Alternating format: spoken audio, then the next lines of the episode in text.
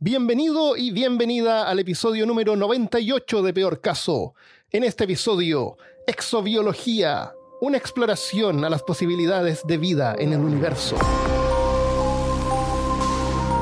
Hablándote desde los lugares más carbónicos de Austin, Texas, soy Armando Loyola, tu anfitrión del único podcast que entretiene, educa y perturba al mismo tiempo.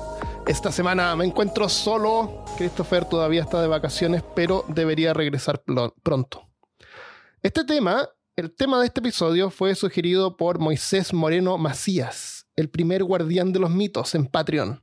Si tú también quieres apoyar este proyecto, puedes hacerlo en patreon.com slash peor caso. Muchas gracias.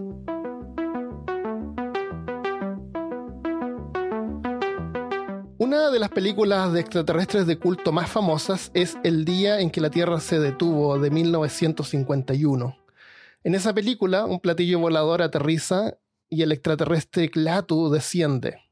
Si no fuera porque lo vemos bajarse de un ovni y está vestido con un traje futurístico plateado, que solamente aliens pueden vestir, nunca habríamos sabido que es un alien porque es igual a un ser humano. En esta película, el mensaje de paz en este caso es lo que más importa y no perturbar a la gente con monstruos extraños. Este tipo de alien es como que entraría en la misma categoría donde está Superman o Spock, que también son extraterrestres.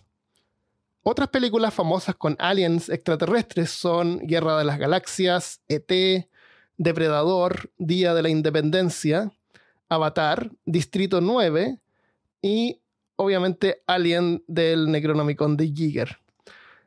En todas esas películas, los aliens que aparecen son más humanos que nada más en apariencia. Tienen piernas, brazos, torso, cabeza y caminan por ahí respirando oxígeno como si nada. Otras películas como Starship, Troopers, los aliens son insectoides, parecen insectos. Y en la película La pequeña tiendita del horror, que es una de mis favoritas, el alien es una planta carnívora que Rick Moranis la tiene que alimentar de chiquita con su propia sangre al comienzo. Son pocas las películas que se desvían de esos patrones. Al principio, tal vez porque era más económico hacer un disfraz que vestiría un actor. En Alien una vez trataron de disfrazar un perro galgo, pero no funcionó. Creo que lo que sumaría mejor esta tendencia es en un episodio de Invasor Sim, cuando un par de aliens se le aparecen a Div. Div es el que trata de cazar a Sim, que es el extraterrestre. Div es un humano los aliens le aparecen a Div en su cuarto. Y cuando Div los ve, los aliens se transforman en un par de zapatos flotando en el aire.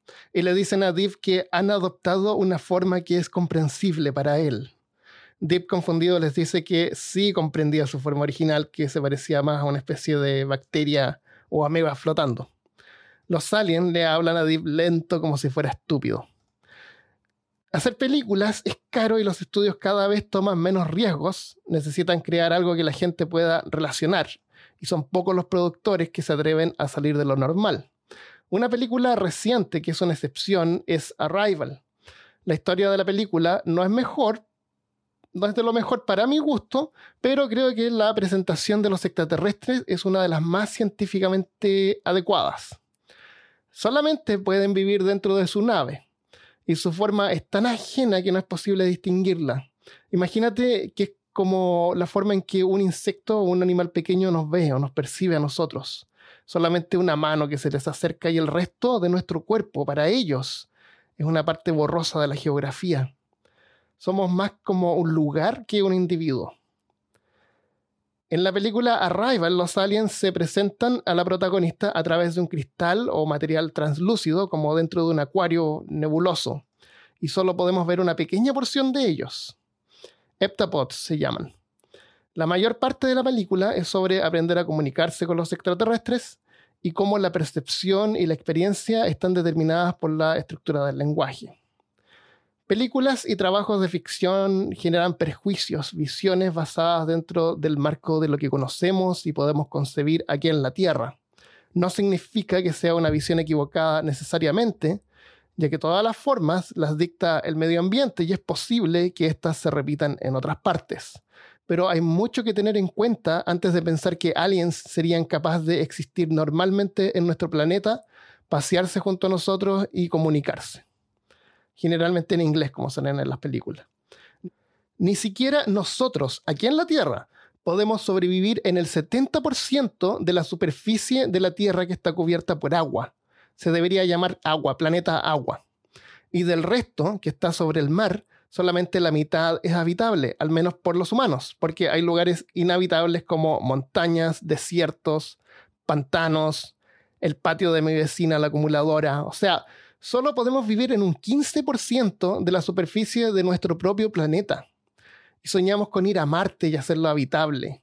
Pero ahí la Tierra o el sustrato del suelo es sulfuroso. Matt Damon no podría haber cultivado patatas en la película El Marciano. Tampoco hay oxígeno en el aire que está compuesto por un 95% de dióxido de carbono y la presión atmosférica es tan baja que ni siquiera aviones podrían volar porque no hay aire para sostenerlos, al menos que fueran súper rápidos todo el tiempo. Y a propósito, el avión comercial de pasajeros más rápido que ha existido fue el Concorde, que era un avión de pasajeros supersónico en los 70 hasta los 90. Volaba a Mach 2.02, a 2.150 kilómetros por hora, más del doble de la velocidad del sonido. Cruzaba de Londres a Nueva York en poco más de tres horas, en vez de ocho horas que se demora normalmente.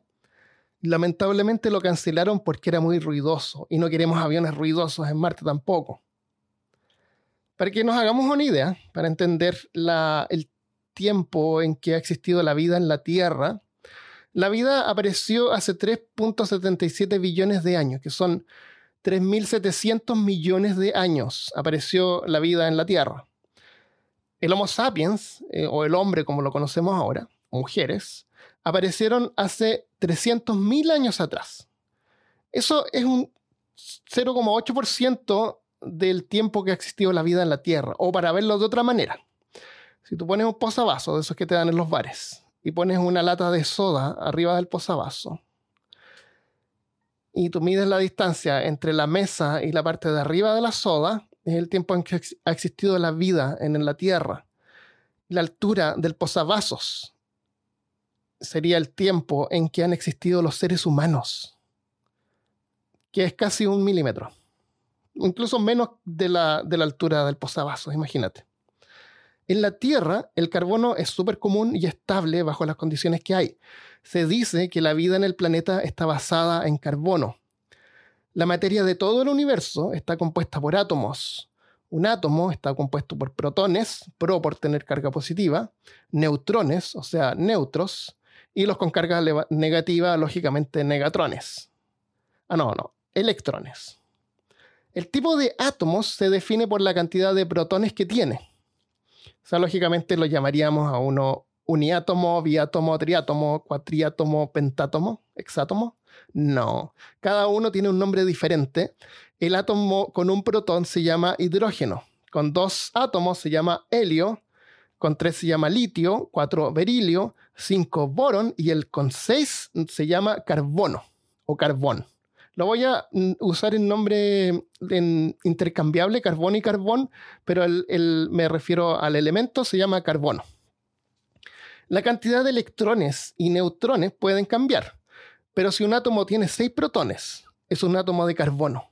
Ah, cuando cambia es lo que llamábamos isótopos. No sé si se acuerdan del episodio de accidentes nucleares. Pero en general, si el átomo tiene seis protones, es un átomo de carbono y que nadie te diga lo contrario. El carbono tiene la facilidad para combinarse con otros átomos tomando varias formas estables de carbón, que no son tan rígidas, especialmente cuando se combina con otros carbones. Esto los hacen tan buenos como piezas de Lego para formar cosas y formar vida. La forma que toma al combinarse con otros carbones se llama alotropes o alotropes o alotropes, que pueden ser tan blandos como el grafito de un lápiz, que es carbono puro, o el diamante, que también es carbono puro. Y no es que el diamante sea más puro y por eso es más lindo, es solo que la forma de su molécula es más compleja. O sea, es físicamente diferente la estructura. Así que explícale esto a tu novia, regálale un lápiz de grafito en vez de un anillo y te va a resultar mucho más barato y 100% más útil. combinado con otros elementos como hidrógeno, oxígeno, nitrógeno y algunos más, conforman todas las estructuras del cuerpo humano y animales en general, carbohidratos, proteínas y hasta el ADN. En la industria también se usa para transformar hierro en acero. Acero es una aleación o mezcla de hierro con carbono que lo hace más resistente. A propósito de piezas de Lego, están hechas de un plástico llamado acrilonitrilo butadieno estireno, también llamado por sus siglas en inglés ABS. Las piezas de Lego están hechas, por están hechas de plástico ABS, por eso es que a veces se pegan y a veces no. Lo triste es que aunque el carbón funciona como piezas de Lego, que son plásticas, el plástico es como lo opuesto al carbón, no se degrada, no se descompone, no cambia.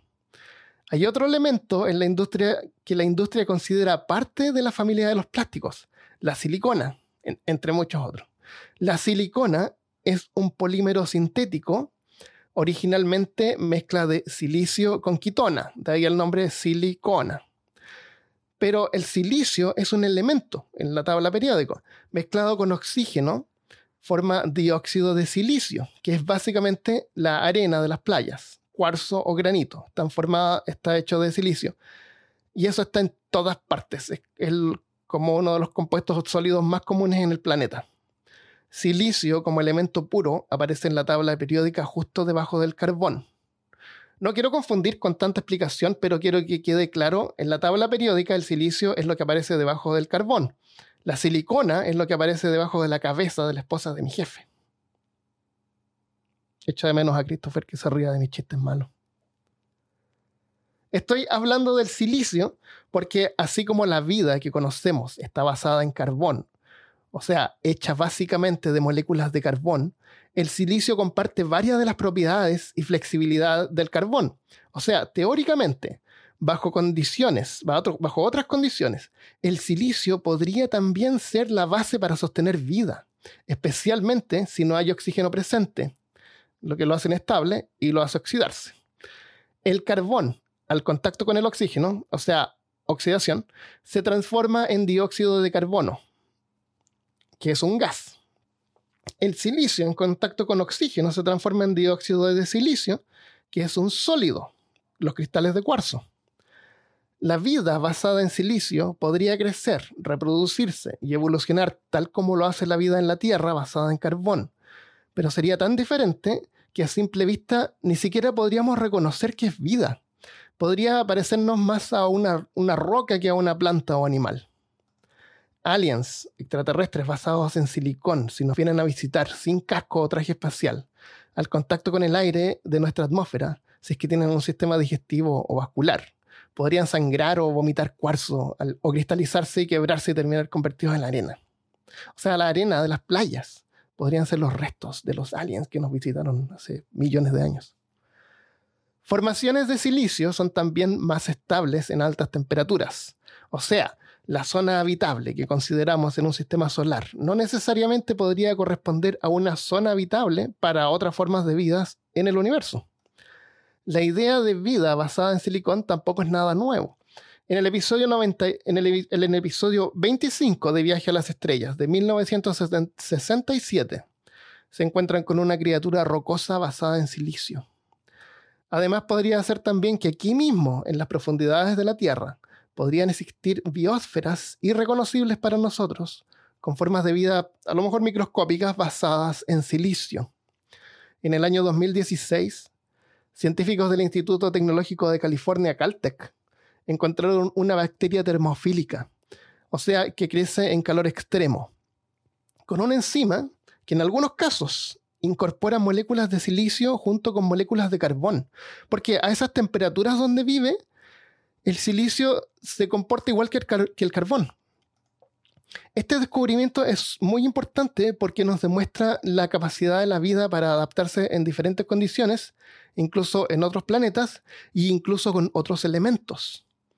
Vida en otros planetas podría no necesitar agua ni oxígeno y soportar altas temperaturas o, al contrario, súper frías.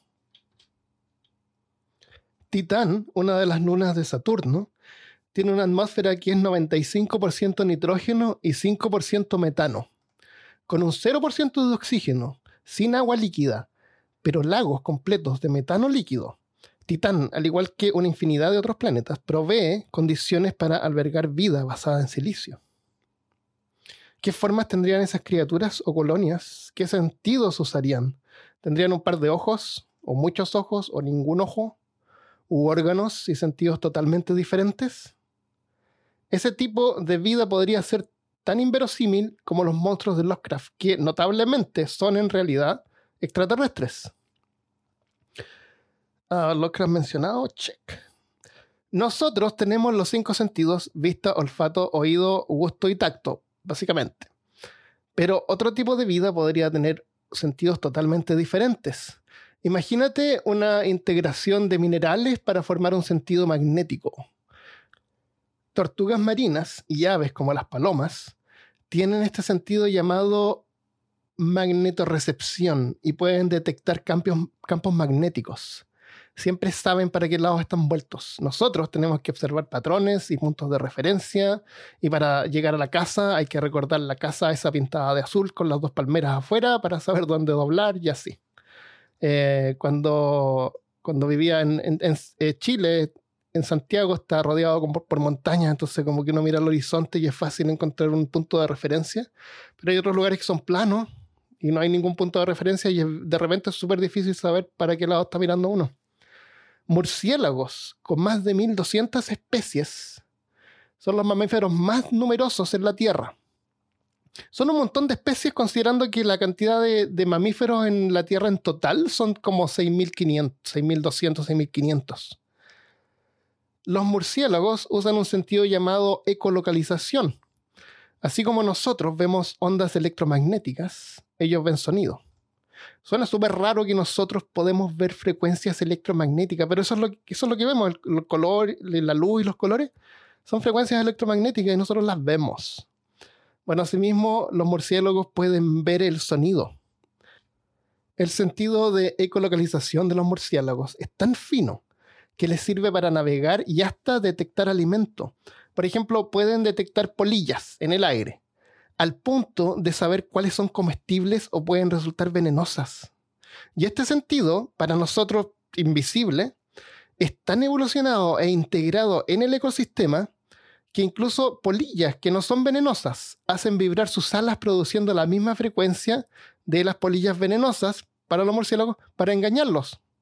Igual como lo hacen animales más grandes que nosotros podemos ver que simulan patrones de colores o formas para hacerse pasar por para hacerse pasar por sus primos más peligrosos.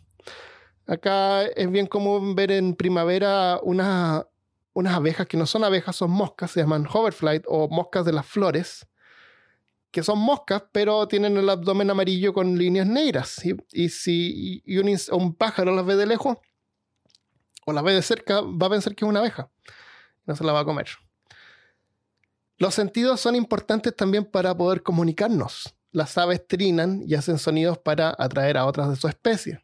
Usan el sentido del oído, ranas y sapos igual, incluso insectos como cícadas, que para nosotros son muy ruidosas, pero cada especie de cícada produce un sonido diferente que es detectado por sus pares.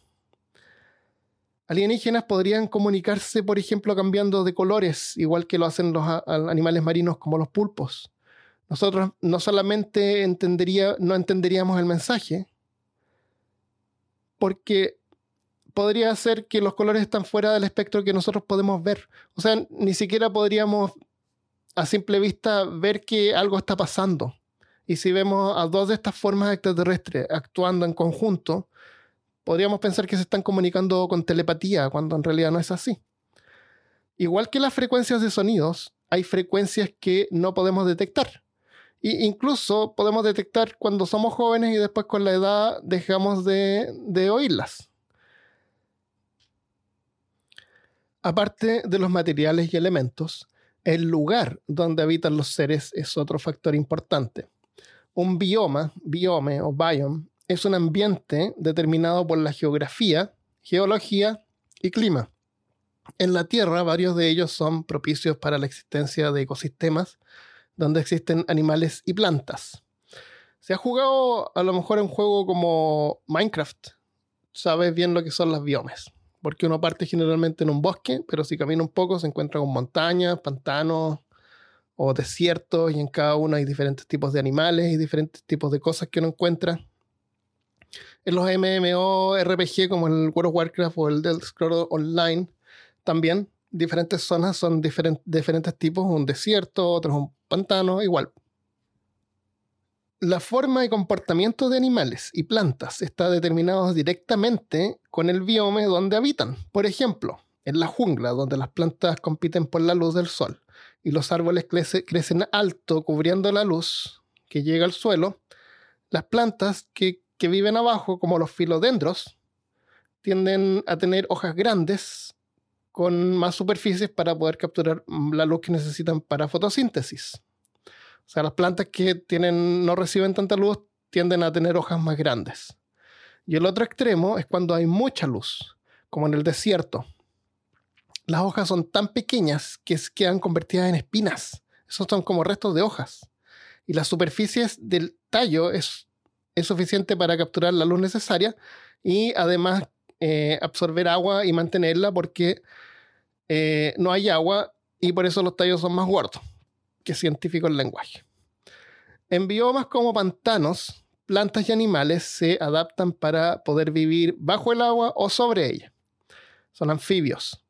Insectos aprovechan esa variedad que promueve su multiplicación. Metamorfosis es la capacidad para poder cambiar a medida que crecen. Cambian de forma. Y también cambia su comportamiento en cada estado pueden vivir en un medio ambiente diferente y eso ayuda a evitar ser consumidos por depredadores que pueden ser incluso sus mismas versiones adultas. Formas más complejas como peces también pueden, se pueden adaptar para sobrevivir periodos de sequía y hay peces que con la falta de agua quedan atrapados en barro y sobreviven hibernando hasta las siguientes lluvias. Los huevos también pueden sobrevivir hasta detectar la presencia de agua. No todos los huevos, algunos huevos, como los de sea monkeys o plancton o camarones pequeños. Si has tenido, tienes acuario, eh, peces de acuario, a lo mejor has escuchado hablar de la Daphnia, que son como unos camarones que uno compra y te dan una, un, como un sobre con, huevos secos. Y eso hay que ponerlos en agua, hay que ponerlo en tubo con, eh, con oxígeno para que se mueva el agua y comida. Y los huevos a cierta temperatura, qué sé yo, los huevos eclosionan y aparece la dafnia. Y después la dafnia tú se la das a los peces, que generalmente se usa para, para reproducirlo. Esos huevos están secos y pueden estar por varios años secos. Esa es la adaptación que tienen. Eh, hibernación. Ah, y eso para aclarar también, el, el tardigrade, o este oso de agua, que es, una, es un animal microscópico, que dicen que puede vivir en el espacio y puede vivir eh, con, radioactividad y, en lugares donde hace mucho frío o mucho calor. Eh, eh, pueden sobrevivir a esas condiciones extremas, pero no en realidad, e-, ellos como que se encapsulan y quedan también así como, como que se guardan, como que hibernan hasta que las condiciones son óptimas y pueden continuar viviendo. Pero sus medio ambientes son medio ambientes comunes y generalmente se encuentran en el, en el patio, en una poza de agua. La hibernación es algo bien común en diferentes formas de vida en la Tierra, así que no hay razón para pensar que no sea algo común también en el universo. La vida no necesariamente podría existir en un planeta con una órbita circular alrededor del Sol donde la cantidad de luz y energía es pareja durante todo el año. Ni siquiera la órbita de la Tierra es un círculo perfecto, es una elipse, donde durante periodos nos alejamos más del Sol, del sol y sobrevivimos tranquilamente o casi tranquilamente. Otros planetas o cometas pueden tener órbitas más largas eh, o irregulares donde la vida podría tener que adoptar cambios más extremos. El cometa Halley tiene una órbita elongada que lo lleva al, al borde del sistema solar, casi a la órbita de Plutón, y luego regresa y pasa entre la Tierra y Marte cada 75 años. Según la distancia del Sol, la energía y la temperatura de este cuerpo puede cambiar. Así que podrían haber formas de vida o aliens que deben hibernar y cambiar su metabolismo por mucho tiempo y emerger solamente por un corto periodo hasta tener que ir a dormir de nuevo. En la Tierra, las moscas llamadas efímeras o mayfly, viven solamente viven, viven dos años bajo el agua en forma de larva hasta que desarrollan sus alas y luego pueden vivir fuera del agua y volar por solamente un día, lo suficiente para poder aparearse y poner huevos para la siguiente generación. La adaptación para procrear mucho y rápido también promueve la existencia de las especies. Mientras que los humanos tienen un par de hijos durante su vida y vivimos 90 años, otros animales como ratas pueden tener hasta 200 bebés por año. Pero cada individuo solamente vive hasta dos años. Así que si le quieres enseñar a tu hijo o hija una lección sobre la vida y la muerte, una rata de mascota es lo mejor. Además son súper inteligentes y dóciles y divertidas. Pero es triste porque se mueren rápido, viven súper poco. Entonces hay muchas biomas donde los humanos no pueden existir. Además hay algunas en donde la vida necesita tener, tener un, un, set especial de habilidades. respiraderos geotérmicos o hidrotermales son, son lugares en el fondo marino donde magma se junta con el agua, como volcanes subacuáticos activos a miles de metros de profundidad. La luz del sol no es visible y el magma calienta el agua a 350 grados Celsius. Y aún así, la vida prospera. Y estos, e, estos ecosistemas fueron descubiertos recientemente en 1977 y encontraron docenas de especies, enormes gusanos tubulares de punta roja, peces fantasmales, camarones extraños con los ojos en la espalda, que igual son ciegos, y seguían por el olfato, cangrejos y otras especies únicas. La vida es posible por un proceso llamado quimiosíntesis. Microorganismos en la base de la cadena alimenticia convierten los químicos de los respiraderos en energía utilizable. En, ellos son la energía, ellos son los que los demás se los comen. Si todavía quedan ecosistemas inimaginables donde la vida prospera, ignorante de la existencia del resto, aquí mismo en la Tierra, ¿Por qué no, pueden, por qué no puede existir en el universo? Este, este tema da para mucho más. Hay mucho más que tener en cuenta como material genético, evolución, metabolismo. Pero yo creo que lo que hemos visto ahora es suficiente para pensar que la idea de que nos visiten aliens en platillos voladores como humanoides grises o reptilianos es como casi una falta de respeto para la real diversidad y complejidad que la vida puede adoptar en el universo y aquí mismo, en la Tierra. Así es que piensa, imagínate qué, formas podría tener la vida en otras partes, en otras, qué, otras, qué otras biomas se podrían generar en diferentes planetas. Eh, vamos a hablar en el futuro sobre exoplanetas, planetas en, otro, en otros sistemas solares. Generalmente eh, los humanos tenemos la tendencia de buscar lugares que sean como adecuados para nosotros, pero la vida, como vemos ahora, puede existir en diferentes condiciones, no necesariamente en la zona habitable, pero hay un montón de planetas que han sido descubiertos que existen en la zona habitable que podrían ser tal vez eh, habitables para nosotros y sobre todo para la vida en general o la vida que conocemos acá en la Tierra. Así que habrá que ver eso. Y si te gustó este tema, eh, cuéntame, porque podemos expandirnos. No soy biólogo yo, y a lo mejor me demoraré un par de meses en investigar y podemos hablar más sobre el tema. Antes de irme, eh, quiero leer algunos mensajes que nos enviaron. A ver, en Apple Podcast, en Apple Podcast, eh, Nacho Perga, nos dejó, de Argentina, nos dejó un mensaje que dice, con cinco estrellas, dice, el podcast más copado buscando algo que escuchar de interés general, los encontré y la verdad me resultó súper atrapante. Presentan temas controvertidos con un balance justo de humor y seriedad. Seriedad.